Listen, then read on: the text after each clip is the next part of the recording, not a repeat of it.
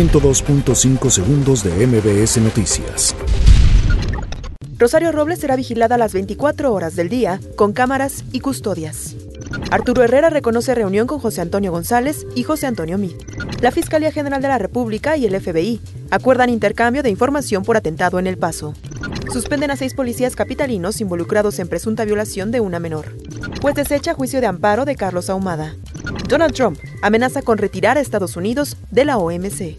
Investigan a Juan Manuel Santos por caso Odebrecht en Colombia. Despiden a directora de prisión, donde fue hallado muerto Jeffrey Epstein. Distinguen al bosque de Chapultepec como el mejor parque urbano del mundo. 102.5 segundos de MBS Noticias.